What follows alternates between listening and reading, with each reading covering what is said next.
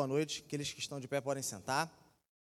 Pessoal, para aqueles que não me conhecem, meu nome é Daniel, eu sou um dos pastores, pela graça e misericórdia de Deus, da Igreja Vintage. É uma alegria muito grande estar aqui com você essa noite. Você é muito bem-vindo, pode ficar à vontade e que o Espírito Santo de Deus fale contigo essa noite, fale ao teu coração para honra e glória do nome de Jesus e para o teu bem. Bom, vai já pegando a sua Bíblia e abrindo no Evangelho de segundo o apóstolo João, capítulo 11. Evangelho segundo João, capítulo 11. Enquanto eu estava estudando para preparar esse sermão, eu fiquei tomei um susto com essa passagem, né? Porque já é uma passagem conhecida, vocês vão ver quando vocês abrirem, vocês vão ver que é uma passagem conhecida já. Só que cada verso, cada dois versos, cada três versos, era tema para você falar por semanas, semanas, semanas, semanas, semanas. Mas eu quero tranquilizar vocês que essa não é a minha intenção aqui hoje. Não quero passar de duas horas, duas horas e meia aqui conversando com vocês. Brincadeira, né? Mas é, eu quero que todos aqui saiam daqui capazes de saber quatro coisas. Quais são essas quatro coisas? Prestem atenção. O sermão vai girar todo em torno disso. Então preste atenção.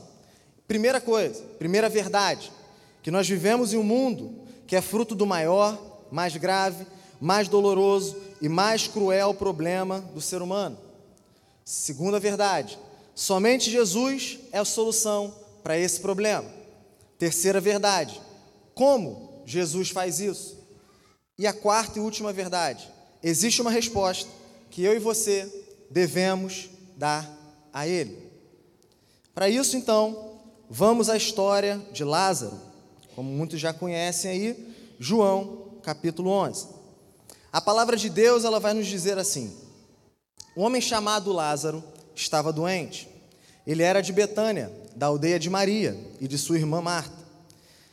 Esta Maria, cujo irmão Lázaro estava doente, era a mesma que ungiu o Senhor com perfume e lhe enxugou os pés com seus cabelos. Por isso, as irmãs de Lázaro mandaram dizer a Jesus: Aquele que o Senhor ama está doente. Ao receber a notícia, Jesus disse: Essa doença não é para a morte, mas para a glória de Deus, a fim de que o Filho de Deus seja glorificado por meio dela. Ora, Jesus amava Marta, a irmã dela, e também Lázaro. Quando soube que Lázaro estava doente, ainda se demorou dois dias no lugar onde estava. Depois disse a seus discípulos: Vamos outra vez para a Judéia. Os discípulos disseram: Mestre, ainda há pouco os judeus quiseram apedrejá-lo, e o Senhor quer voltar para lá? Jesus respondeu: Não é verdade que o dia tem doze horas? Se alguém andar de dia, não tropeça porque vê a luz deste mundo. Mas se andar de noite, tropeça, porque nele não há luz. Tendo dito isto, acrescentou: Nosso amigo Lázaro adormeceu, mas vou para despertá-lo. Então os discípulos disseram: Senhor, se dorme, estará salvo. Jesus falava da morte de Lázaro, mas eles pensavam que tivesse falado do repouso do sono. Então Jesus lhes disse claramente: Lázaro morreu. Por causa de vocês, me alegro de que não estivesse lá, para que vocês possam crer. Mas vamos até ele. Então Tomé, chamado Dídimo ou Gêmeo, disse aos outros discípulos: Vamos também nós para morrer com o Mestre. Quando Jesus chegou, encontrou Lázaro já sepultado, haviam quatro dias. Ora, Betânia ficava a mais ou menos três quilômetros de Jerusalém. Muitos dos judeus vieram visitar Marta e Maria a fim de consolá-las por causa do irmão. Marta, quando soube que Jesus estava chegando, foi encontrar-se com ele. Maria, porém, ficou sentada em casa. Então Marta disse a Jesus: Se o Senhor estivesse aqui, o meu irmão não teria morrido. Mas também sei que, mesmo agora, tudo que o Senhor pedir a Deus, Ele concederá. Jesus disse a ela: O seu irmão há de ressurgir. Eu, ao que Marta respondeu: Eu sei que ele há de ressurgir, na ressurreição, no último dia. Então Jesus declarou: Eu sou a ressurreição e a vida. Quem crê em mim, ainda que morra, viverá. E todo que vive e crê em mim não morrerá eternamente. Você crê nisso? Marta respondeu: Sim, Jesus. Eu creio que o Senhor é o Cristo, o Filho de Deus que devia vir ao mundo. Depois de dizer isso, Marta foi chamar Maria, sua irmã, e lhe disse em particular: O Mestre chegou e está chamando por você. Quando Maria ouviu isso, levantou-se depressa e foi até ele, pois Jesus ainda não tinha entrado na aldeia, mas permanecia onde Marta o havia encontrado. Os judeus que estavam com Maria em casa e a consolavam, vendo-a levantar-se depressa e sair, seguiram-na, pensando que ela ia ao túmulo para chorar. Quando Maria chegou ao lugar onde Jesus estava, ao vê-lo, lançou-se aos seus pés, dizendo: Se o Senhor estivesse aqui, o meu irmão não teria morrido. Quando Jesus viu que ela chorava e que os judeus que a acompanhavam choravam também, agitou-se no espírito e se comoveu e perguntou: Onde vocês o puseram? Eles responderam: Senhor, venha ver. Jesus chorou. Então os judeus disseram: Vejam o quanto ele o amava. Mas alguns disseram: Será que ele, que abriu os olhos do, ao cego, não podia fazer com que Lázaro não morresse? Jesus, agitando-se novamente em si mesmo, foi até o túmulo, que era uma gruta em cuja entrada tinham colocado uma pedra. Então Jesus ordenou: Tirem a pedra. Marta, irmã do falecido, disse a Jesus: Senhor, já cheira mal, porque está morto há quatro dias. Jesus respondeu: Eu não disse a você que se cresce, veria a glória de Deus? Então tiraram a pedra. E Jesus, levantando os olhos para o céu, disse: Pai, graças te dou, porque me ouviste. Eu sei que sempre me ouves, mas falei isso por causa da multidão presente, para que creiam que tu me enviaste. E depois de dizer isso, clamou em alta voz: Lázaro, venha para fora. Aquele que tinha morrido saiu, tendo os pés e as mãos amarrados com ataduras e o rosto envolto no lenço. Então Jesus lhes ordenou: Desamarrem-no e deixem que ele vá. Muitos dos judeus que tinham vindo visitar Maria, vendo o que Jesus havia feito, creram nele. Outros, porém, foram até os fariseus e lhes contaram o que Jesus havia feito. Verso 53 também. Desde aquele dia, resolveram matar Jesus. Bom, essa história, como eu já falei, é uma história muito conhecida. Talvez em pessoas aqui que nem cristãs são, já ouviram falar do tal do Lázaro que estava morto e que Jesus ressuscitou. Mas essa história, ela é uma história um tanto quanto intrigante no seu início. Por quê? O que está acontecendo ali? Existe uma família que é muito amada por Jesus. Essa família é composta por três irmãos: Maria, Marta e Lázaro. Um dado momento, Lázaro adoece. E é uma doença que deixa ele entre a vida e a morte, como de fato depois ele viria a morrer. Vendo aquela situação, sabendo que Jesus estava distante, aquele que podia de fato ajudar a fazer alguma coisa, aquelas irmãs se reúnem, chamam um mensageiro e fala: vai avisar para Jesus o que está acontecendo.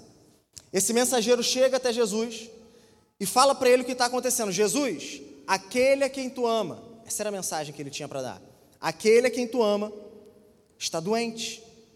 Jesus escuta aquilo e diz uma verdade para transmitir esperança, num primeiro momento a gente olhando. Ele diz: essa doença não é para a morte, é para a glória de Deus. Bom, depois dessa frase, se a gente parasse aqui, conhecendo quem Jesus era, sabendo que ele amava aquela família, você vai imaginar que depois de falar isso, provavelmente ele faria, faria algo parecido com o que ele fez com o servo do centurião, que ele curou a distância. Ele falou: não, ó, pode voltar, que o cara lá está curado. Pode voltar que você vai encontrar ele curado lá. Ou que ele de imediato ia se colocar em direção àquela família que estava sofrendo, aquela pessoa que estava entre a vida e a morte. Só que uma coisa que é interessante a gente perceber e saber é que de onde aquela família morava, que era Betânia, até onde Jesus estava, provavelmente levava-se um dia de viagem. Continuando lendo aqui, como a gente viu, Jesus, depois de receber a notícia, ele ainda fica dois dias onde ele estava. E quando ele chega diante do túmulo de Lázaro, Marta diz para ele: Senhor, já fazem quatro dias que ele está aí. Né? Então, ele recebe a notícia num dia, fica dois dias parado e mais um dia ele leva para chegar. Provavelmente, então, no momento em que aquele homem estava dando a mensagem para Jesus, o que, que já tinha acontecido com Lázaro? Ele estava morto. Ou muito perto de morrer. Faltavam minutos, horas talvez. Só que Jesus diz, Jesus vem e fala assim: essa essa doença não é para a morte. O mensageiro recebe aquilo e ele volta. Volta com um evangelho, né, com uma boa notícia para aquela família. Ó, oh, gente, imagina o mensageiro chegando no, no meio daquela família. Gente, gente, Jesus disse que essa doença não é para. E quando ele olha, está todo mundo chorando porque Lázaro já morreu. Estranho isso, né? Alguma coisa não não não está batendo aqui, né? E Jesus fica ali dois dias, então. Em um dado momento ele levanta e chega para os discípulos dele: Ó, oh, vamos até Lázaro, vamos até Maria, vamos até Marta, vamos até Betânia. E os discípulos viram para ele e falam: Mestre, você esqueceu o que acabou de acontecer? Tentaram te apedrejar, te matar a pedrada lá. Você vai voltar para lá? E Jesus, né, porque eles não entendiam o que estava acontecendo, ele, Jesus chega: Ó, oh, não, calma, Lázaro dorme, eu vou lá despertar ele. Ele fala: Não, então se ele está dormindo, está tudo bem. E Jesus esclarece para eles: Não, Lázaro morreu, mas tem um plano atrás de, por trás de tudo isso. Então, esse é o início da história. E eu quero passar por essa história, por, pela história de Lázaro, olhando para os encontros que acontecem nela, os encontros que Jesus tem nela. O primeiro encontro que nós vemos nessa história é de Jesus, os discípulos e o mensageiro. A história que eu acabei de contar, a parte da história que eu estava falando até agora. E esse encontro ele, ele nos traz verdades que são muito valiosas. A primeira verdade que nós vemos aqui é que nós vivemos em um mundo que é fruto do maior, mais grave, mais doloroso e mais cruel problema do ser humano. Deus ele cria um mundo perfeito. No início de todas as coisas, Deus criou um mundo perfeito, sem dor, sem maldade, sem morte, sem doença, sem lágrima, sem nada disso. O homem, ali representados no jardim do Éden por Adão e Eva, eles viviam uma plena e perfeita comunhão com Deus. Por causa disso, eles desfrutavam de uma vida plena e abundante, uma vida verdadeira, porque ele cumpria o propósito para o qual Deus o projetou, Deus o criou, que era o quê? Conhecer a vontade de Deus, fazer essa vontade, se relacionar com Deus, obedecer a Deus em tudo, ou seja, glorificar a Deus em tudo que ele fazia. Mas, se você olha para o mundo que nos cerca, se você olha para essa história aqui, não é bem assim que as coisas estão acontecendo. Ali, nessa história, nós temos uma família com um homem doente que morre, pessoas choram, pessoas perdem alguém que, que amavam, uma separação acontece, a doença traga a vida de alguém. E esse também é o mundo em que nós vivemos. Talvez você nunca tenha passado por alguma das coisas que eu já citei aqui, mas alguém perto de você já sofreu alguma dor, alguma perda, algum mal nesse mundo. Antes de vir para cá, enquanto eu estava preparando o sermão, chegou a minha notícia que uma irmã da, de uma igreja que eu fiz parte lá no Rio de Janeiro, antes de eu vir morar aqui no Rio Grande do Sul, Daiane, o nome dela, ela teve dois filhos gêmeos, o Joaquim e a Catarina. Até aqui é uma bênção do Senhor. Entretanto, ter esses filhos pode custar a vida dela. Ela está nesse momento entre a vida e a morte. Os rins dela já pararam. E os médicos disseram que se ela não responder daqui até amanhã, não tem mais o que fazer. Olha que loucura. Uma bênção dessa, filhos, bênção do Senhor, custando a vida de uma mãe. Esse mundo ele é assim.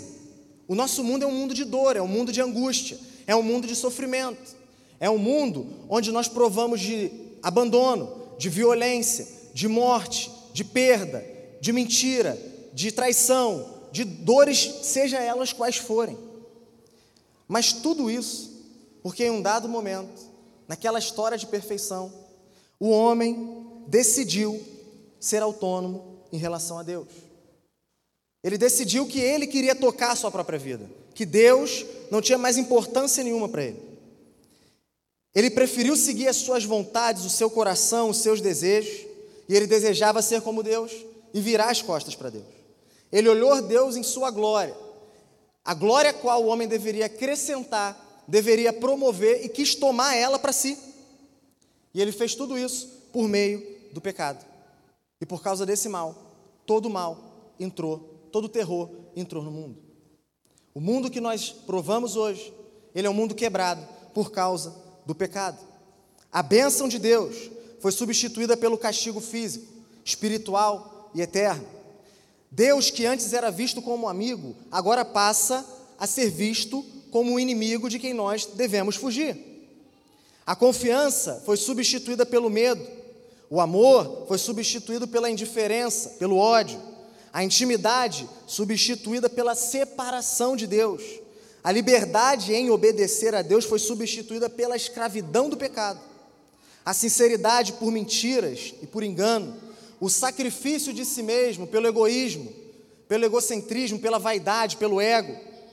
A paz foi substituída pela guerra e a morte e a vida substituída pela morte.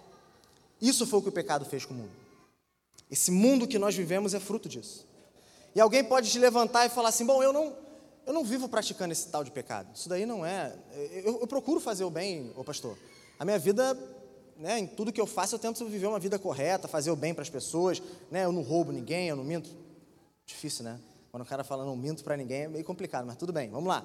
Eu não roubo ninguém, eu não mato ninguém, eu, eu, essas coisas aí que, que é, que, é, tudo errado aí, que, que, que já, é, já foi falado muitas e muitas vezes, eu não faço. Só que se você olha para o pecado só dessa maneira, você tem um problema. O que, que é o pecado de fato? O pecado é deixar de se conformar à lei de Deus, você pode gravar isso para o resto da sua vida deixar de se conformar à lei moral de Deus por ação, omissão, intenção ou natureza. Deixar de se conformar à lei moral de Deus por ação, omissão, intenção ou natureza. O que, que eu estou querendo dizer com isso? Deus tem uma lei. Deus tem uma lei. Ele deu essa lei ao homem. Parte dessa lei está aqui, ó, na palavra do Senhor. A lei de Deus está aqui, está aqui na Bíblia. Você pode encontrá-la você pode conhecê-la, porque Deus quis se revelar a nós. E Ele dá essa lei ao homem para que o homem encontre vida cumprindo essa lei. Todas as vezes, então, em que nós, de propósito, vamos de encontro a essa lei, nós estamos pecando. Todas as vezes que nós não cumprimos essa lei, ou seja, nos omitimos, fazemos o mal ou deixamos de fazer o bem, nós estamos pecando. Todas as vezes que as intenções do nosso coração, os pensamentos que nem, não necessariamente viram atitudes, brotam em nós, nós estamos pecando. E por último, e talvez o mais grave, nós, sem Cristo, pecamos só de viver contra Deus.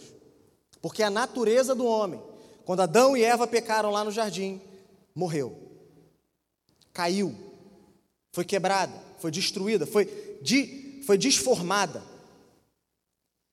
Dali em diante, o homem já nasce sendo uma ofensa para Deus, porque ele já nasce no pecado, ele já nasce com o pecado nele, já está no DNA dele. O que, que isso quer dizer? Que um pecador sem Cristo, mesmo dormindo, ele ofende a Deus. Você não está fazendo nada, você está dormindo, você não está pensando nada, mas ainda assim você está ofendendo a Deus, porque a sua natureza é inimiga de Deus. Foi isso que o pecado fez com o homem. Só que o homem não é capaz de mudar a sua própria natureza. Ele não é capaz de ir lá no profundo da sua alma e mexer alguma coisa para que virar uma chave para que as coisas sejam diferentes. Assim como um leão, ele não consegue por si só deixar de ser carnívoro e passar a ser herbívoro. O leão ele consegue comer mato? Sim ou não? Sim, claro que ele consegue. Ele tem boca, ele tem dente, ele tem todo o trato ali gastrointestinal, conseguir comer ele consegue. Só que a natureza dele não deseja isso. Ele é carnívoro por natureza, por instinto. Isso está nele, é mais forte do que ele. Ele não consegue resistir a isso. Assim é o pecado no ser humano. Por mais que você entenda que é errado, por mais que você queira agradar a Deus, por si só você não consegue. Porque a sua natureza ofende a Deus. Ou seja, o homem não é capaz de mudar a si mesmo. Boa notícia é a segunda verdade que nós encontramos aqui nesse primeiro encontro que Deus ele conhece e lida, ele conhece esse problema, decide lidar com esse problema, mas da forma dele e no tempo dele. No verso 5 nós vemos que Jesus ama, do verso 5 ao 8, nós vemos que Jesus ama, mas espera. Nós vemos que Jesus quase foi morto, mas está indo, voltando para aquele lugar, levando inclusive os discípulos a quem ele também amava. Alguma coisa está errada aqui. Só que, na verdade, é justamente assim que Deus decide lidar com o nosso problema. No livro de Hebreus, no capítulo 12, do verso 4 ao verso 13, nós temos, nós somos apresentados a, a, a, uma, a um esclarecimento sobre essa maneira de Jesus agir. Né? A palavra de Deus diz assim, vocês podem me acompanhar. Na luta contra o pecado, Hebreus 12, verso 4, vocês ainda não resistiram até o sangue, e vocês se esqueceram da exortação que lhes é dirigida como a filhos. Filho meu, não despreze a correção que vem do Senhor, nem desanime quando você é repreendido por ele. porque o Senhor corrige a quem ama e castiga todo o filho a quem aceita. É para a disciplina que vocês perseveram. Deus os trata como filhos. E qual é o filho a quem o pai não corrige? Mas, se estão sem essa correção, da qual todos se tornaram participantes, então vocês são bastardos e não filhos. Além disso, tínhamos os nossos pais humanos que nos corrigiam e nós os respeitávamos. Será que então não nos, nos sujeitaremos muito mais ao Pai espiritual para vivermos? Pois ele nos corrigiam por pouco tempo, segundo melhor lhes parecia. Deus, porém, nos disciplina para o nosso próprio bem, a fim de sermos participantes da sua santidade. Na verdade, toda disciplina ao ser aplicada não parece ser motivo de alegria, mas de tristeza. Porém, mais tarde, produz fruto pacífico aos que têm sido por ela exercitados fruto de justiça. Por isso, levantem as mãos cansadas e fortaleçam os joelhos vacilantes. Façam caminhos retos para os seus pés, para que o manco não se desvie, mas seja curado. O que, que, o que, que essa, essa passagem está nos esclarecendo aqui? Que Deus, Ele sabe que o pecado está dentro do homem. Ele sabe disso. Só que Ele tem uma maneira de fazer com que essa presença seja cada vez menor, seja cada vez mais fraca, seja cada vez menos poderosa na vida do homem. E a maneira que Ele tem é através da disciplina que Ele dá àqueles que Ele chama de filho. Deus, Ele tem no meio dessas pessoas que são marcadas pelo pecado, pessoas que, a quem Ele chama de filhos, a quem Ele ama como filhos. E a, o símbolo, o que, o que diferencia essas pessoas, é que Deus decide aperfeiçoá-las, santificá-las por meio da sua santa disciplina. Essa disciplina, ela vem até aqueles que são filhos de Deus por meio do sofrimento. É assim que ele age. É assim que ele trabalha. É assim que Deus ele decidiu tirar, diminuir a presença do pecado dentro do ser humano. Então ele coloca o homem num caminho de aperfeiçoamento, ou que nós chamamos de santificação. De maneira que quanto mais o homem caminha nesse caminho, mais ele se parece com Jesus, e por isso dá glórias a Deus. Ou seja, Deus irá nos levar por caminhos de dores, por caminhos em que nós iremos nos deparar com situações talvez inadministráveis. Mas isso não é uma, uma prova, uma evidência de que Ele nos odeia, mas sim a prova do seu amor por aqueles que Ele chama de filhos. Nós vimos aqui algumas semanas atrás, pastor Maicon pregou para a gente o Salmo 73, onde Asaf olha para o ímpio e fala: Bom, é muito mais vantajoso eu ser como ele. Qual é a vantagem que eu tenho de continuar aqui? Olha só, eles estão sempre rindo, estão sempre prosperando, tudo vai bem com eles. E olha como eu estou. Só que nessa passagem nós aprendemos que é justamente o contrário. É justamente o contrário. Se você olha para a vida de uma pessoa e vê que ela vive no pecado e parece que nada acontece com ela para abrir os olhos dela mediante aquela vida que ela está vivendo, é um sinal de que diante de Deus ela é uma bastarda. Deus não chama ela de filho. E aí você olha para a sua vida, Deus, como assim? E vê Deus te moendo, te moendo, te moendo. É a maneira de Deus te chamar de filho e te dizer que te ama. Essa é a forma que Ele tem de tratar esse mal que existe em nós. Tudo isso porque Deus está pronto para tocar em absolutamente tudo, para que o trono dos nossos corações seja dele, seja sentado somente por Ele. Deus não nos ama com esse amor mentiroso da cultura. Ele não nos ama com um amor que é incapaz de nos dizer a verdade, de nos corrigir, de nos chamar para a realidade quando nós estamos levando a nossa vida à perdição. Não, ele nos ama com um amor verdadeiro, um amor perfeito, um amor aperfeiçoador, que visa a nossa visa o nosso bem, que é o que? Nos parecermos com Jesus, sendo cada dia mais santos e assim vivendo para a glória de Deus. E ele sabe a hora e o modo certo de fazer o bem aos seus filhos. Eu não estou dizendo que é fácil. Eu não estou dizendo que vai ser fácil passar por esses momentos. Não é isso. Absolutamente não é isso. Nós vamos chorar sim. Nós vamos sentir dor sim. Talvez o desespero bata na porta do nosso coração. A incredulidade queira afogar a nossa fé. Talvez tudo isso de fato aconteça, mas o que eu estou, o que eu estou afirmando aqui nessa noite é que você pode ter a certeza de que, mesmo nesses momentos, cada lágrima está sendo vista por Deus, cada dor está sendo administrada por Ele, em cada dor, em cada sofrimento, Ele está te acompanhando, Ele não te deixa sozinho de forma alguma.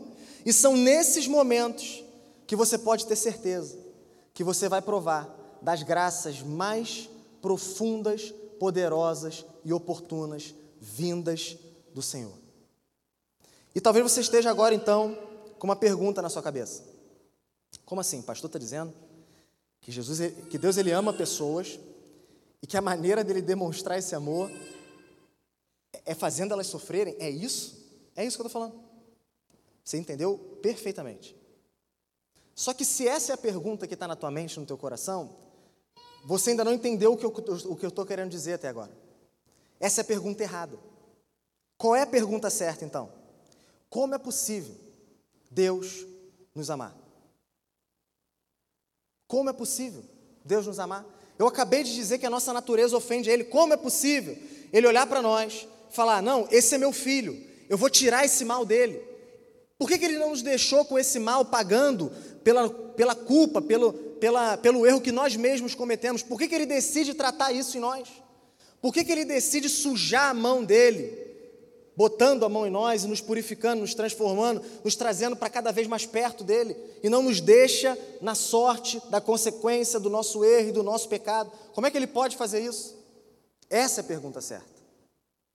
A pergunta certa não é porque Lázaro está doente, se Jesus ama ele. A pergunta certa é como Jesus ama Lázaro. Entenderam isso? A resposta é que tudo isso é possível por meio de Jesus. Tudo isso é possível por meio de Jesus, sendo Ele quem Ele é, fazendo Ele o que Ele veio fazer. E agora a gente chega então no segundo encontro que Jesus tem nessa história. Ele encontra com Marta, primeira irmã de Lázaro que ele encontra. E ele chega ali naquele povoado, em Betânia, que significa, o nome Betânia significa a casa da aflição. E é muito oportuno esse nome ser usado, né? Ser esse o significado desse nome com essa história que nós estamos lidando aqui. De fato, naquela casa havia aflição, havia luto, havia dor, havia desespero, haviam lágrimas. Era assim que estava aquela casa, era assim que era aquele ambiente, é assim que está aquele lugar, o coração daquelas pessoas quando Jesus chega ali, a primeira pessoa a revelar isso para ele é Marta. Marta chega diante de Jesus e diz: Se o Senhor tivesse aqui, o meu irmão não tinha morrido. Querendo, querendo ensinar Jesus a ser Deus. Se o Senhor estivesse aqui, o meu irmão não teria morrido. E Jesus vai, Jesus responde ela indo totalmente contra a essa onda de incredulidade que estava querendo tomar o coração dela, sucumbir a fé dela, afogar a fé dela. E ele afirma para ela em outras palavras: Marta, eu sou Deus. O poder da ressurreição e da vida estão em minhas mãos. O que, que nós aprendemos então aqui nesse encontro que Jesus tem com Marta? Primeira coisa é que nós podemos estar vivendo uma fé de museu ou uma fé apenas para o futuro, mas que não impacta o presente. Nós podemos ser exatamente diante das circunstâncias da vida como Marta estava sendo. Como Marta estava sendo? Essa é a pergunta. O que ela estava fazendo? Como assim? O que eu estou querendo dizer? Marta chega para Jesus e diz: Mestre, Senhor, se o Senhor estivesse aqui, o meu irmão não teria morrido. Jesus fala: Seu irmão há de ressuscitar. E ela diz: Não, eu creio que ele há de ressuscitar na ressurreição, no último dia. Marta cria que Jesus ele poderia ter intervido no passado. Marta cria que Jesus iria agir poderosamente no futuro, mas essa fé não mudava em nada o presente dela, o agora dela. Ela não cria que Jesus era poderoso para, naquele momento, chamar o irmão dela de volta à vida. Ela não acreditava nisso.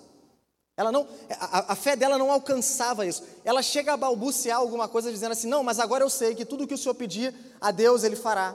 Só que logo depois ela diz: Não, ele vai ressuscitar lá no último dia. E no final, quando Jesus está prestes a fazer o milagre, ela faz: Jesus, já fazem quatro dias que ele está morto. Ou seja, ela está o tempo inteiro oscilando entre o passado e o futuro, mas nunca vivendo uma fé para o presente. E muitas vezes nós somos igual a Marta. Muitas vezes nós somos exatamente igual a ela. Quer ver? Qual pecado que você já deixou de apresentar diante de Deus, porque é muito difícil para você lidar com ele? Parece que Deus ele não, ele não te escuta. Você está orando, você está pedindo, você quer se arrepender. Você já, já se derramou diante de Deus, falou: Senhor, me ajuda, eu não consigo. E a coisa não muda. E aí você falou: Não, é assim, vai ser assim para sempre. Já deixou de pedir. Qual é a pessoa doente por quem você já deixou de orar? Não é, eu oro, oro, oro, oro, mas a pessoa fica mais doente. Pela conversão de quem você já deixou de pedir? Quem é muito difícil para Jesus transformar para você? Você ora por aquela pessoa, insiste, bate na porta do céu, mas parece que o coração daquela pessoa só se torna mais duro. Por qual área do seu, do seu emocional, do seu, dos seus sentimentos, você já deixou de clamar diante do Senhor? Porque não, só adiante isso aqui não, não vai mudar. Essa tristeza vai sempre tomar o meu coração. Isso aqui vai ficar sempre aqui, sempre, sempre. Vou ter que lidar com isso até o fim. Qual é a área que você já deixou de fazer isso? O que, que você já deixou de levar diante de Deus?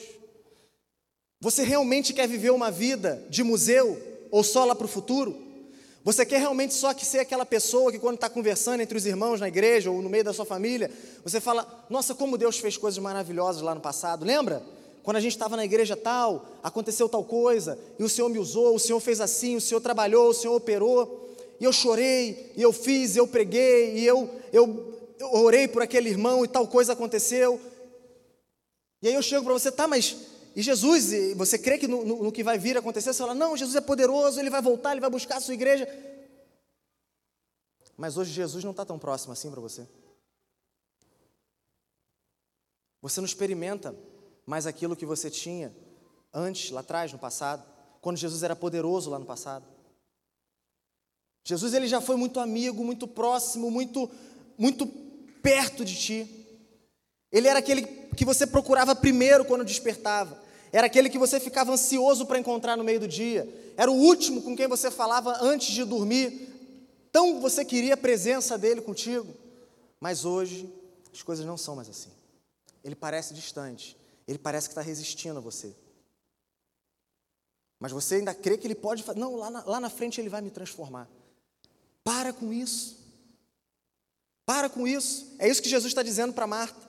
Marta, Jesus está dizendo para ela assim: ó, Marta, eu não sou o grande eu era. Eu não sou o grande eu serei. Eu sou. Jesus é hoje para nós. Jesus está aqui, ele opera aqui, ele pode trabalhar aqui. Ele pode te levantar aqui, ele pode curar aqui, ele pode te restaurar aqui, ele pode te perdoar aqui, ele pode te levar a ter de novo, experimentar Ele de novo, estar próximo dele de novo aqui, agora, hoje.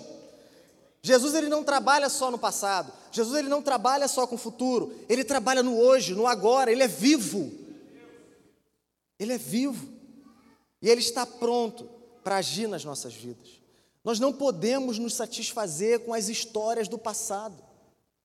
Nós não podemos viver na sombra do povo de Deus do passado. É muito bom saber daquilo que Jesus já fez. É óbvio que é bom. Encoraja, anima, é um guia para a gente poder atuar, viver hoje. É óbvio que é bom. É óbvio que é bom. Mas isso não pode nos bastar. Não pode ser só isso. Não pode ser que, o, que os avivamentos aconteceram só no século XVIII, XIX, XX e não vai acontecer mais no nosso tempo. Não é possível que a gente tropeçou lá atrás e agora a nossa vida daqui em diante vai ser de cara no chão. Porque o nosso Deus é um Deus vivo. Ele opera, ele tem poder para trabalhar, para fazer, para transformar aqui hoje, agora.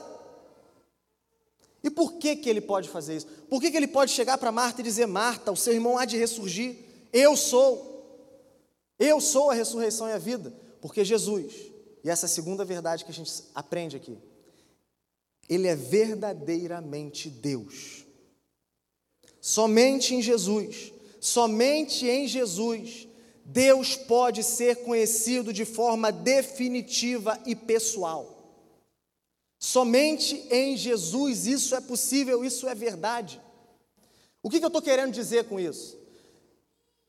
Que nós estamos, o homem sem Cristo está separado de Deus.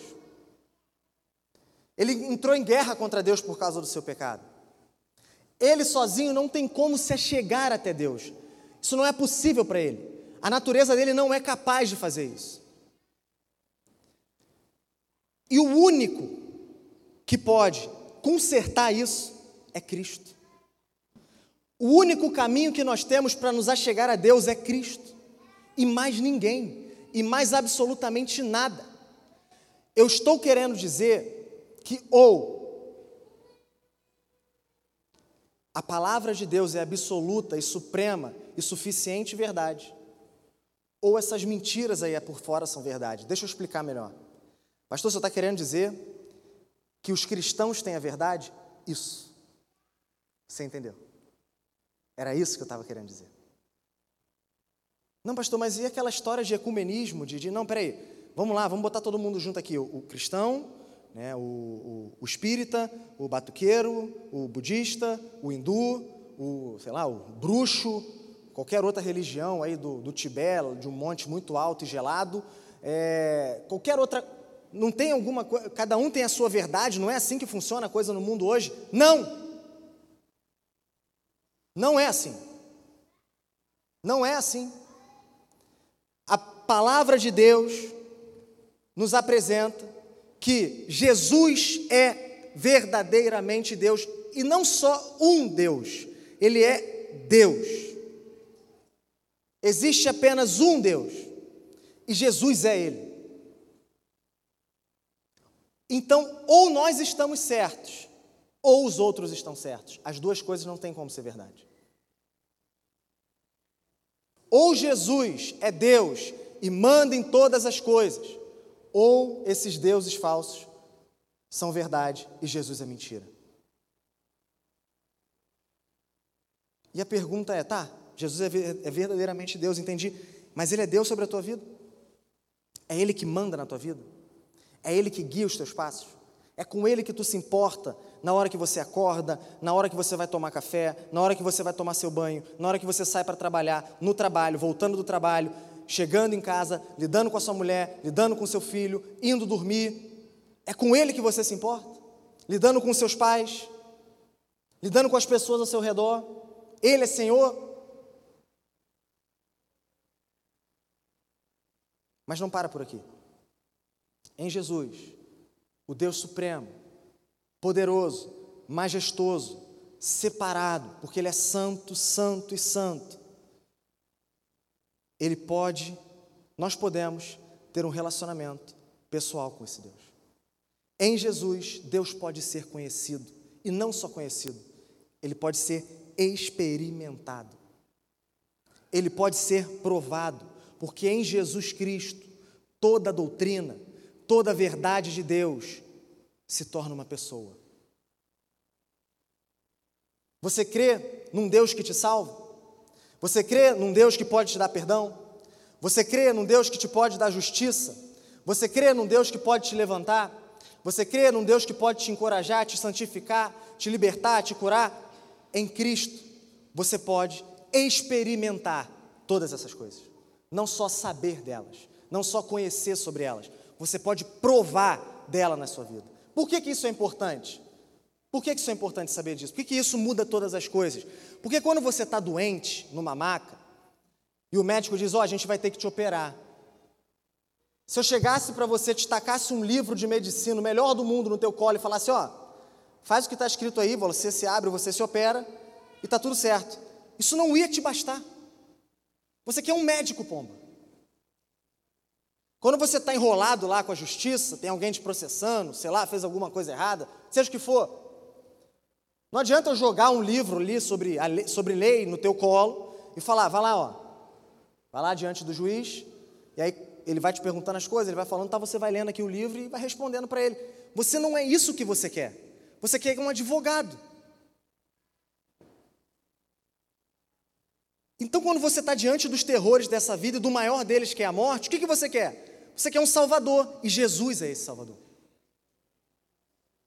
Vocês entendem por que, que é importante saber que tudo que está escrito aqui nesse livro, em Jesus, se torna vida, se torna uma pessoa e pode ser provado, conhecido, experimentado?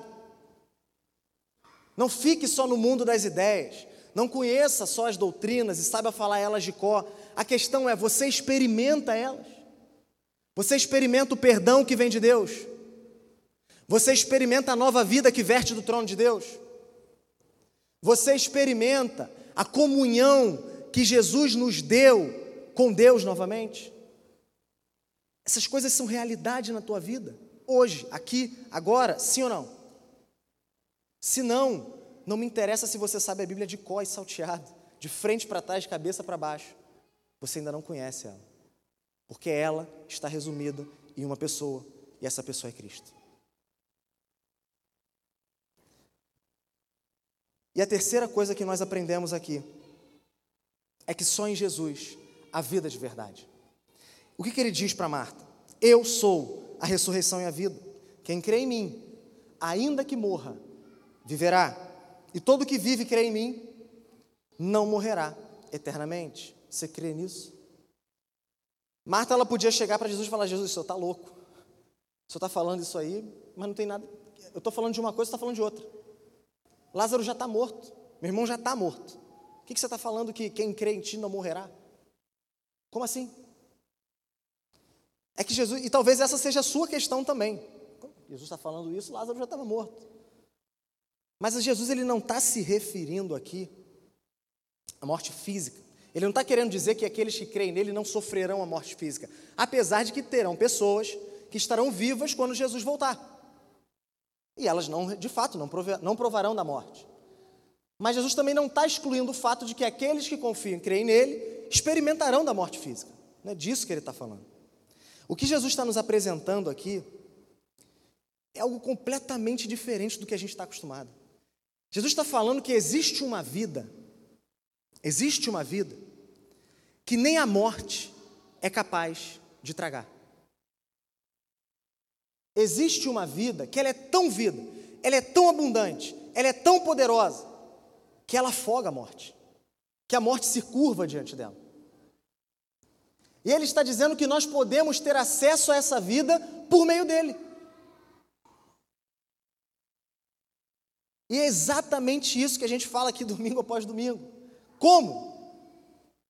Como que isso acontece?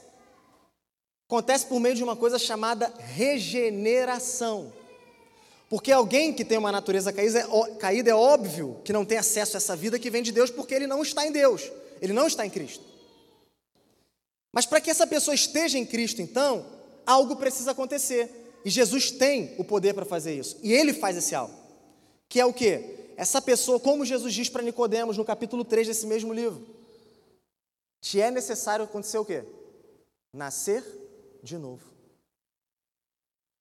A gente precisa nascer de novo. A gente precisa ser regenerado por Deus. A gente precisa, de fato, morrer e voltar a existir sendo uma nova criatura, sendo uma outra pessoa, habitando nós, em nós um novo espírito, habitando em nós uma nova vida, tendo nós diante de Deus um novo lugar, um novo relacionamento com Ele. Para que nós tenhamos acesso a essa vida, então temos que crer em Deus, e essa fé só é possível à medida que nós nascemos de novo. Então eu posso dizer a mesma coisa que Jesus disse para aquele homem: é necessário para você e para mim que nós nasçamos de novo. Só assim a gente vai ter acesso a essa vida, que nem a morte é capaz de dobrar, e que está em Cristo. A vida eterna. Mas não, não, não essa vida ela não é boa só porque é eterna. Isso é bom, óbvio que é bom. O homem não foi feito para morrer. Mas é porque é vida eterna com Deus. É vida eterna com Deus. É eternidade ao lado do Senhor, na presença dEle, com Ele, provando, conhecendo dEle. Por isso que essa vida é maravilhosa. Por isso que essa vida não existe igual. E ela tem que ser o nosso maior desejo. Por quê? Porque ela vai nos levar a estar com Deus que nós amamos e desejamos para a eternidade. Mas Jesus também está dizendo uma outra coisa. Que aqueles que. A verdade, ela também. O oposto também é verdade. Aqueles que não estão nele, ainda que vivos, na verdade estão mortos. O que, que eu estou querendo dizer? Você pode estar aqui me ouvindo hoje, me vendo aí na, na internet, me ouvindo, em alguma mídia, alguma coisa, respirando, me enxergando, me ouvindo.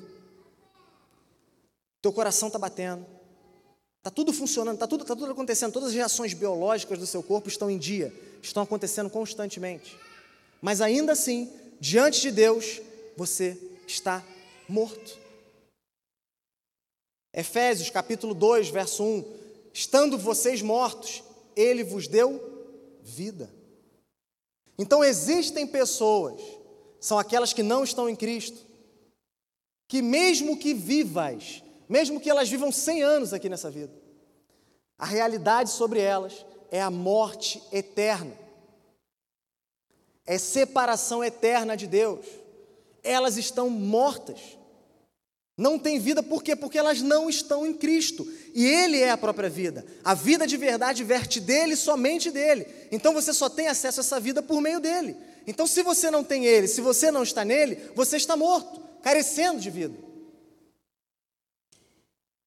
Mas eu preciso te dizer que essa morte eterna, ela já está sendo experimentada por ti agora. Você que não tem Jesus. Você que não vive nele. A morte física só vai ser uma mudança de estado para você. Vai ser para aqueles que estão em Cristo também, mas para você vai ser para um estado muito pior. Já tem, um homem que diz né, que o, o mais próximo do inferno que os cristãos chegarão será esse mundo aqui. Mas o mais próximo do céu, que aqueles que não estão em Cristo chegarão, também será esse mundo aqui. Porque o que está vindo é muito pior. Está vindo o inferno. A presença desse Deus que é bênção, que é poder, mas a presença dele é amaldiçoando, irado, contra todo e qualquer pecado. É isso que as pessoas que não estão em Cristo provarão para sempre. E eu preciso te alertar: isso é real, isso não é uma história, não é um conto de fadas, isso é verdade, isso vai acontecer. Se você não estiver em Cristo, se você estiver morto porque não está em Cristo, o inferno é o seu fim. Você já está nele. A cada dia que você caminha, a cada dia que você vive, cada vez mais próximo você está dele, mais distante de Cristo. Mas Jesus está aqui para mudar essa história. Qual é a lógica, então, de Deus a respeito da vida e da morte? Como diz o Emílio Garófalo no livro dele, se você nascer uma só vez, se você só nascer uma vez, você vai experimentar duas mortes: a morte física e a morte eterna. Mas se você nascer duas vezes, você só vai experimentar a morte uma vez. E ainda assim, essa morte vai ser lucro para você. Se você estiver em Cristo, a morte vai ser lucro para você. Por quê? Porque ela vai te levar para os braços dele. Ela não vai te separar dele, ela vai te aproximar dele. Porque quando nós cremos em Jesus, quando nós aceitamos tudo que nos é dito a respeito dele sobre a vida, quando nós depositamos toda a nossa confiança, esperança, tudo aos pés dele, nós somos ressuscitados. Mas por quê? Porque somos libertos do temor que caracteriza a vida sem Deus, o temor da morte. Nós somos libertos da frustração que marca a vida dominada pelo pecado. E também somos libertos da superficialidade da vida sem Cristo. A vida surge da morte do pecado e se converte em algo tão rico e abundante que não pode mais morrer, mas que encontra na morte só a transição para a sua plenitude.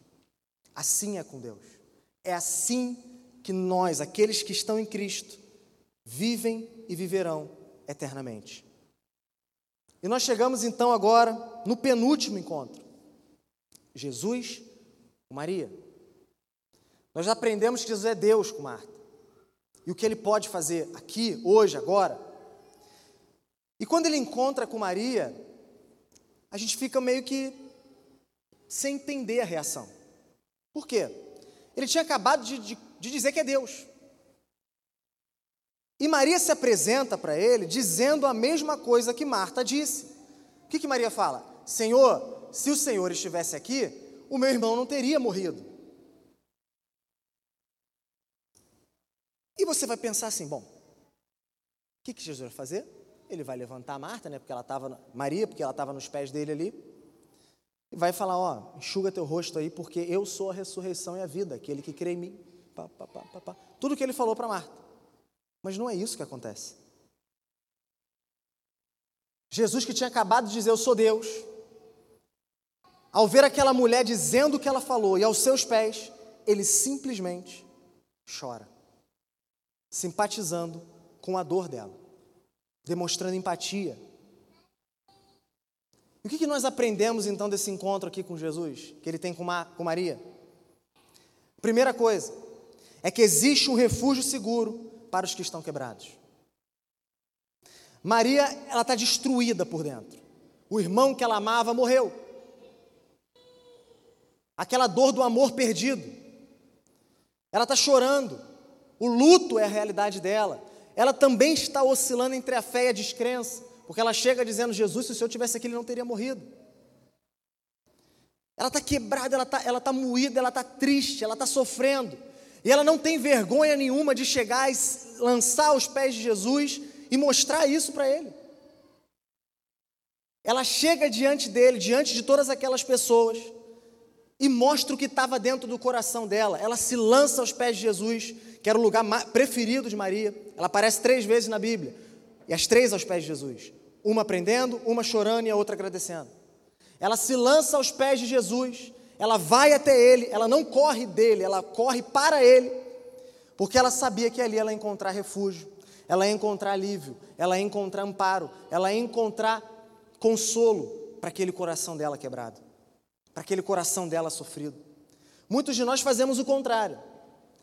Quando nós somos deparados com situações difíceis na vida, e a gente ora, ora, aquela coisa não muda, a tendência é ir para longe de Deus. Bom, eu estou falando e nada muda, nada acontece. Ou quando nós somos, quando nós caímos no pecado, a gente fica com vergonha, a gente quer correr de Deus.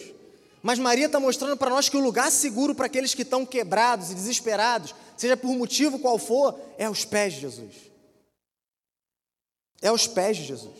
O mundo não é um lugar seguro para aqueles que estão quebrados. O mundo não é um lugar para aqueles que fracassam.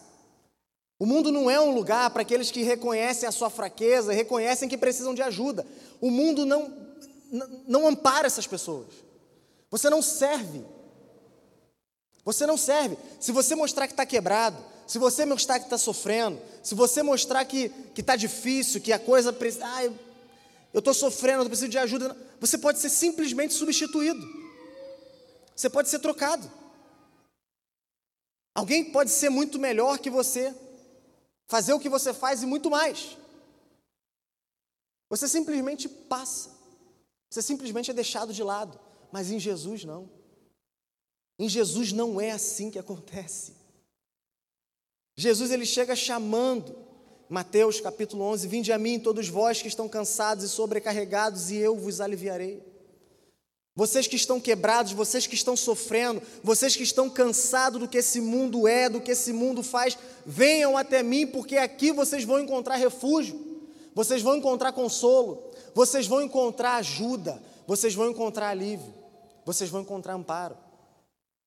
Mas por que que isso pode acontecer? Porque mesmo Jesus sendo Deus, ele também é verdadeiramente homem. E essa é a nossa segunda verdade nesse encontro.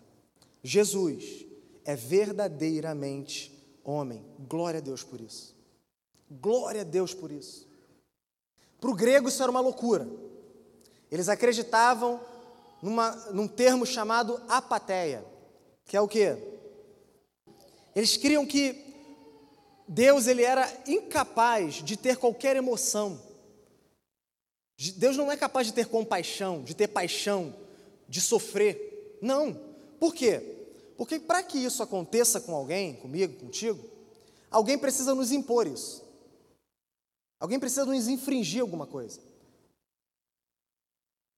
E bom, não existe ninguém acima de Deus. Logo, ninguém pode infringir nada a Deus, ninguém pode impor nada a Deus.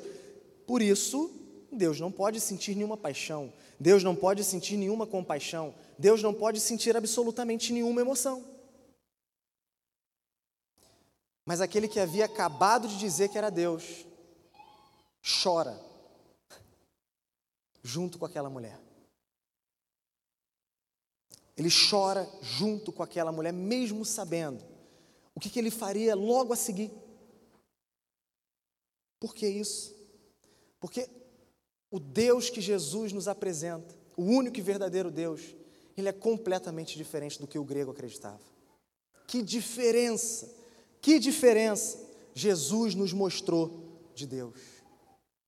Jesus, ele nos mostra um Deus que se preocupa, ele nos mostra um Deus em que o coração dele é invadido pela angústia, é, é, pelo, pelo, sofrimento daqueles que são, teu, são dele. Ele nos mostra um Deus que, no sentido mais profundo e literal, sofre as nossas aflições, chora as nossas lágrimas, suporta as nossas dores. Em Cristo, Deus é conosco e não mais contra nós. E em tudo por que isso? Porque em tudo Jesus simpatizou conosco. Em tudo Jesus viveu da nossa mesma forma, da nossa mesma maneira. Jesus sabe o que é ser tentado.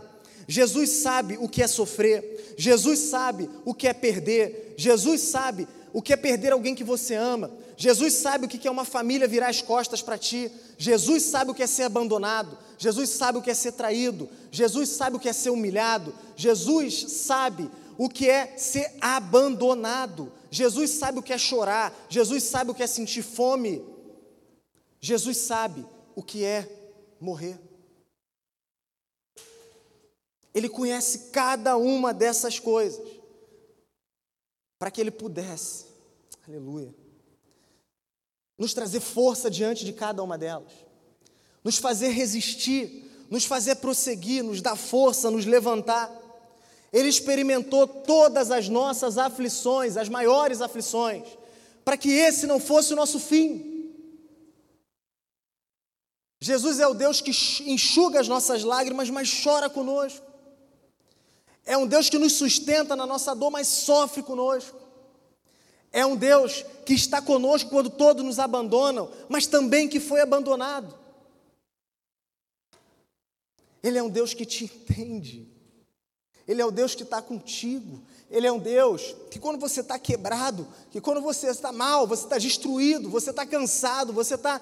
O, o, pecado parece que vai te afogar, as circunstâncias parecem que vão, que são de fato o fim. Ele te abraça, ele te dá força, ele está pronto para te levantar e te dizer: Isso não é o fim, isso não precisa ser o fim.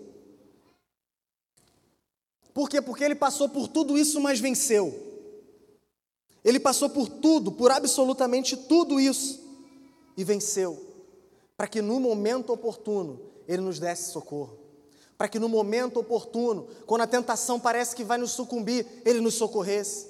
Para que no momento oportuno, onde parece que aquele sofrimento é o fim da nossa vida, ele nos consolasse. Ele nos desse graça, ele nos desse misericórdia. Esse é Jesus.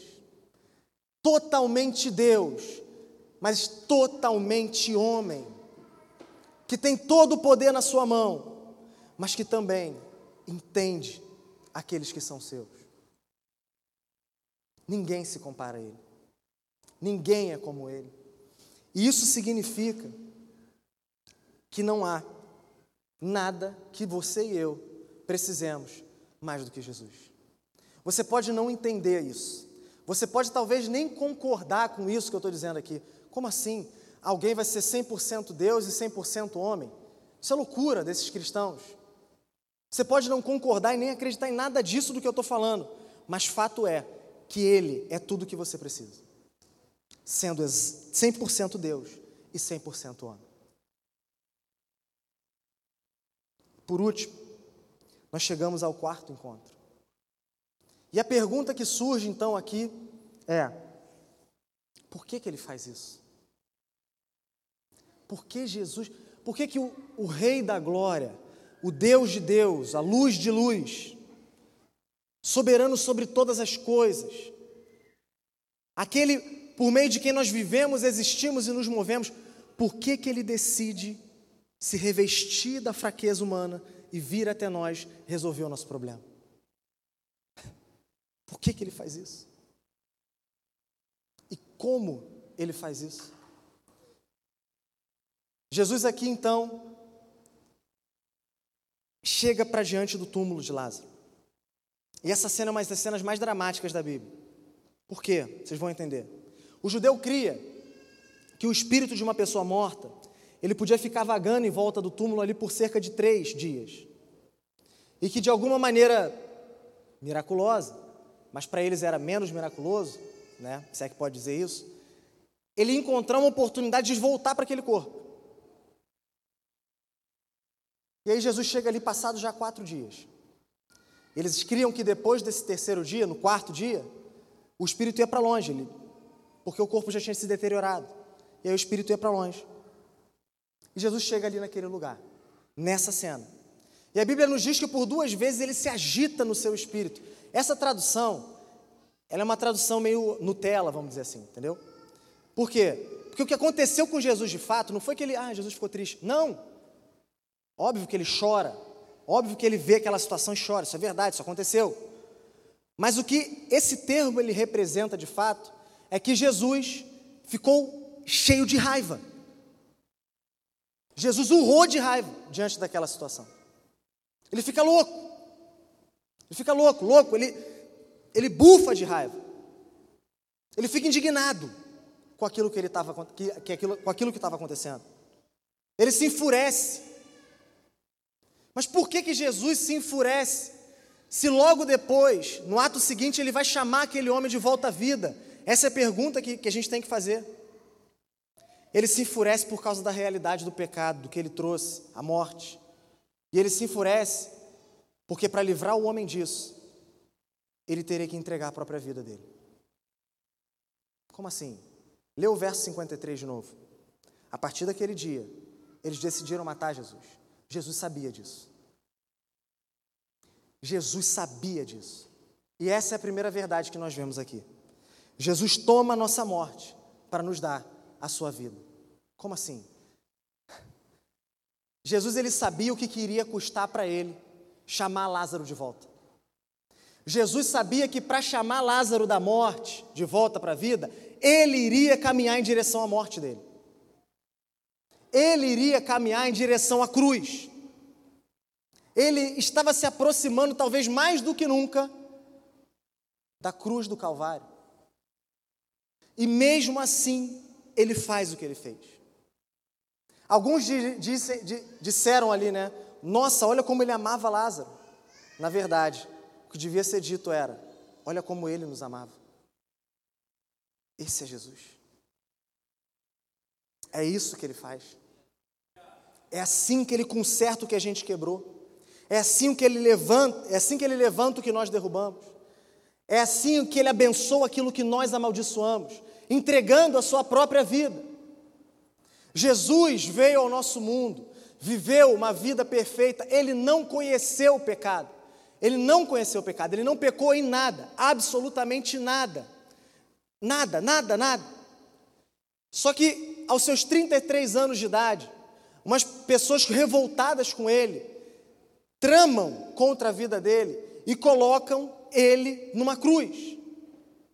E naquela cruz ele morre. Mas o que está acontecendo ali? Não é somente um homem morrendo, não é somente mais um sendo crucificado, não. O Filho de Deus, perfeito, estava entregando a sua vida para que nós fôssemos chamados da morte para a vida. Ele recebeu todo o pecado daquele que crê nele. Ele recebeu todo o pecado passado, presente, futuro daqueles que estão nele, daqueles que amam, que vivem para ele. Ele recebeu tudo de errado que nós vivemos e fazemos ou que fizeram contra nós e levou sobre o madeiro. Como quem diz, está pago. Essa dívida não existe mais. Está pago. E ele morre, porque o salário do pecado é a morte. Só que a morte não é capaz de segurá-lo. Ele ressuscita, mostrando que essa vida abundante está nele e verte dele. Só que o que estava acontecendo ali naquela ressurreição, na ressurreição de Jesus, está atestado diante de todo o cosmos que nós somos justos diante de Deus. Porque Ele ofereceu um sacrifício perfeito, que foi aceito por Deus, de uma vez por todas, nos livrando da culpa do pecado, da dívida do pecado, nos tornando justos diante de Deus. É como se Ele pegasse o meu pecado e o seu e colocasse na conta de Jesus, como se Jesus tivesse feito tudo que eu e você fizemos. E pegasse toda a vida justa dele e colocasse na nossa conta como se eu e você tivéssemos feito cada uma dessas coisas. Só que nós só fizemos pecar. Esse é Jesus. É assim que ele conserta as coisas, entregando a vida dele em favor daqueles que creem nele, em favor daqueles que amam a ele, em favor daqueles que rendem tudo, entregam tudo aos pés dele e decidem então viver para a glória, para o louvor e para a honra do nome dele. Ele sabia que esse seria o preço. Ele sabia que ele teria que morrer e ainda assim ele veio. Ele veio porque ele quis. Ele quis entregar sua vida para nos chamar de nos chamar da morte. E por último, você precisa, diante disso que Jesus fez, você e eu devemos uma resposta para ele. Como assim? Olha o que acontece depois daquele milagre. Você vai pensar assim: não, Jesus trouxe um morto à vida. É óbvio que as pessoas vão se render a ele. É isso que acontece? É isso que acontece? 100%? Não. Dois grupos de pessoas são formados ali. Primeiro grupo, daqueles que se rendem a Jesus e creem nele. E glória a Deus por isso. O segundo grupo, daqueles que viram as costas para Jesus e denunciam ele para que ele fosse morto. Quem vai ser você aqui? Quem é você aqui essa noite? Essa é a pergunta que você vai ter que responder. Você não pode simplesmente voltar para casa pensando que nada aconteceu. Ah, não, eu fui no culto ali por consideração ao fulano, estava me perturbando para ir para a igreja. Ah, não, por consideração ao ciclano, por, ah, para ele parar de encher meu saco. Não. Não. Não foi você que se trouxe aqui. Deus te colocou aqui. E Ele queria que você ouvisse exatamente isso que você está ouvindo. E Ele exige uma resposta de você aqui hoje. Quem vai ser você? Aqueles que se rendem diante da majestosa e gloriosa obra de Cristo para consertar tudo que nós estragamos? Ou aqueles que simplesmente viram as costas para Ele como se nada tivesse acontecido e contribuem para a morte dele? Quem vai ser você? Quem vai ser você? Qual é a resposta que você dá para ele? Aquele mesmo Jesus que bradou o nome de Lázaro, ele está aqui essa noite, bradando o seu nome. Ele gritou: Lázaro, venha para fora. Qual é o nome que Jesus está bradando aqui essa noite? Fala, meu irmão, qual é o nome que ele está bradando aqui essa, nome, essa noite? É o seu? É o seu nome? Se sim, não volte para casa sem se entregar para Jesus. Não volte para casa sem tomar uma decisão que você vai levar para o túmulo, que é viver para Cristo e reconhecer Ele como seu único e suficiente Salvador. Mas se não é o seu nome, se você não, não é o meu nome. Eu preciso ser sincero com você.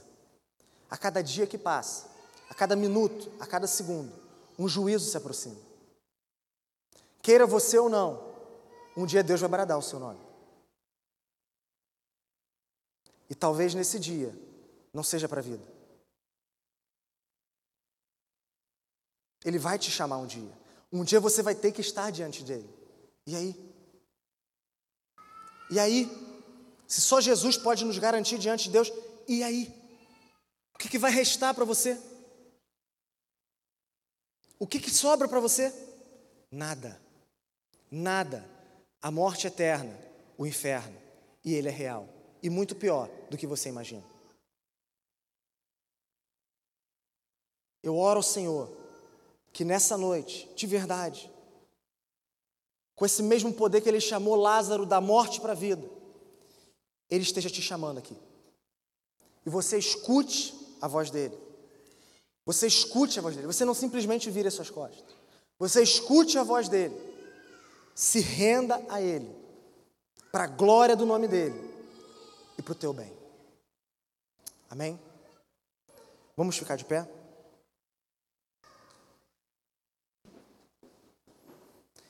Agora você vai ter três oportunidades de responder o que foi dito aqui, além da resposta que eu já falei. Você vai ter oportunidade de dar mais três respostas. A primeira dela, delas é que você vai poder adorar o Senhor por meio de louvores. Jesus te trouxe da morte para a vida? Era você naquele túmulo, no túmulo do pecado? Ele te deu vida, entregando a vida dele por ti? Isso já aconteceu na tua vida? Isso é verdade? Ou está acontecendo na sua vida aqui hoje? Amém. Louve a Ele com todo o seu ser, com toda a sua vida que Ele te deu. Louve a Ele com alegria, com força. Esse é Jesus. Esse é Jesus.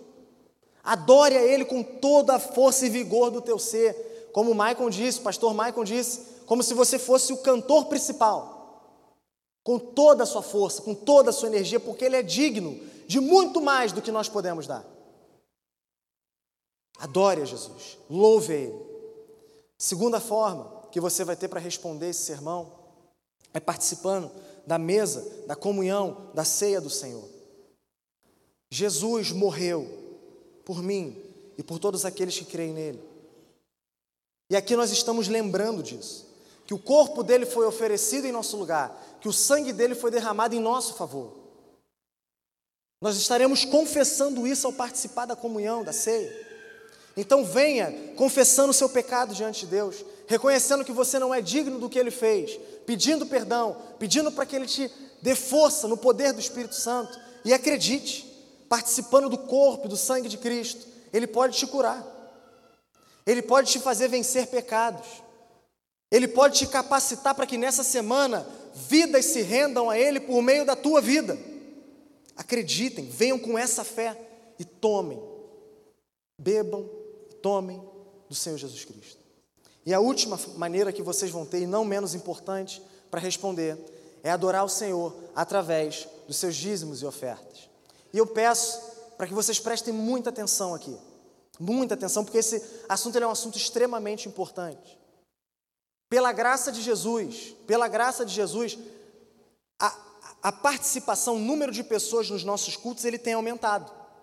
Isso é uma notícia muito boa. Isso é muito bom, é isso que nós queremos. A gente quer ver que a gente quer olhar para esse lugar e falar assim: "Bah, tá pequeno". É isso que a gente quer.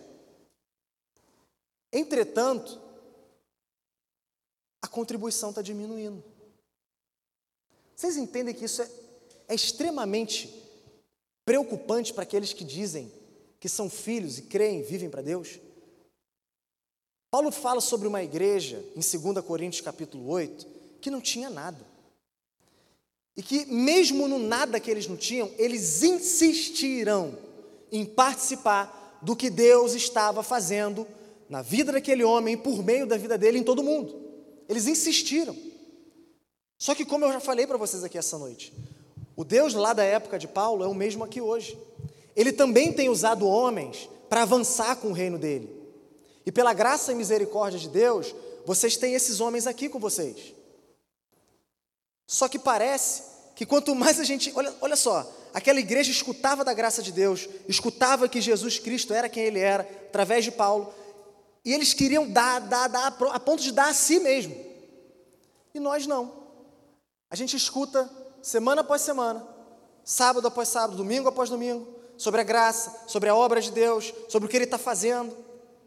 E a gente retém mais. Como assim? Como assim? Como assim? Nós não somos uma igreja caçanica, meu irmão. Nós não somos uma igreja caçanica. E dói ver que essas igrejas, elas ganham mais até. O cara promete um carro e a pessoa vai dar dinheiro. Não, se você der mil reais aqui, você vai ficar com menos mil reais na tua conta. Óbvio que Deus pode querer fazer alguma coisa, te abençoar, sim, mas eu não posso te garantir isso. Mas fato é que, para essa semana que entra, nós temos uma conta de 15 mil reais para pagar. E na nossa conta hoje tem 186 reais. Um pouco mais de 1% do que a gente precisa. É assim que a gente quer levar a obra de Deus? É sério isso? É sério? É sério isso? Gente, Se a gente quer que esse Jesus, que fez essa obra nas nossas vidas, seja conhecido por mais pessoas e faça essa obra em outras vidas, isso envolve tudo de nós. Toda a nossa vida. Envolve a tua oração? Envolve. Envolve teu tempo? Envolve. Envolve teus talentos? Envolve. Mas também envolve o teu bolso. Envolve o teu bolso também. Se tivesse um meio de fazer que não envolvesse o dinheiro, pode ter certeza, a gente faria. Mas Deus quis que fosse assim. A questão é: o que você vai fazer diante disso? Nós precisamos que a nossa oferta essa semana seja uma oferta exponencial. Vocês viram a diferença do que temos e do que precisamos. Ah, mas ah, isso daí é para o fulano ali, que eu, eu, eu já fiz a minha parte. Não, Deus te coloquei, colocou aqui hoje para ouvir isso, porque Ele quer que você faça isso, que você participe disso. E você vai ter oportunidade de fazer isso enquanto a banda vai cantando e vai louvando o nome do Senhor, nos conduzindo nessa adoração. Você pode ofertar por meio da maquininha de cartão, ali está a Isabela ali no fundo. Né? Grande parte do dinheiro no mundo hoje ele é completamente digital, então nós temos nenhum problema com isso. Se você vai usar o cartão, se você vai dar dinheiro vivo. Tem o old school ali também, o gasofilácio, você pode colocar o teu dinheiro. Tem também o, o QR Code ali que você pode doar através de, de Pix, num quadrinho ali meio, meio estranho, meio, meio diferente, né? Mas é um quadrinho que você pode chegar ali com o seu QR, leitor de QR Code e ofertar. E participar no sustento, nesse segurar a corda daqueles que estão na linha de frente, levando o reino de Deus adiante.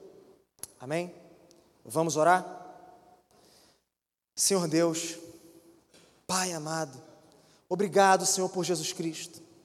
Obrigado pela pessoa do Senhor Jesus Cristo. Obrigado por nos ofertar o teu filho.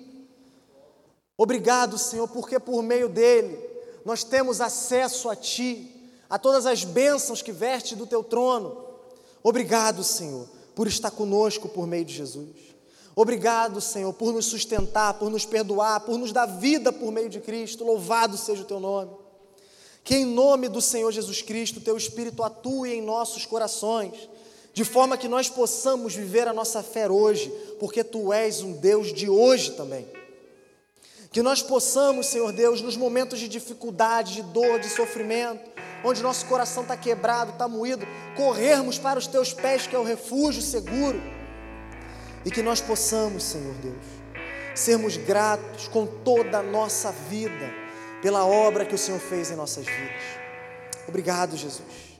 Que nós possamos viver, viver tudo isso que o Senhor fez e deu a nós por meio da Sua vida. E não só viver, mas anunciar isso para todos aqueles que nos cercam. Em nome de Jesus eu clamo a isso a Ti, meu Pai. Fortalece-nos com Teu Espírito. Nos envia nessa semana para dizer que um dia o Deus homem morreu, para que todos aqueles que creem nele tenham vida e vida eterna. Em nome de Jesus eu clamo ao Senhor, Pai. Amém.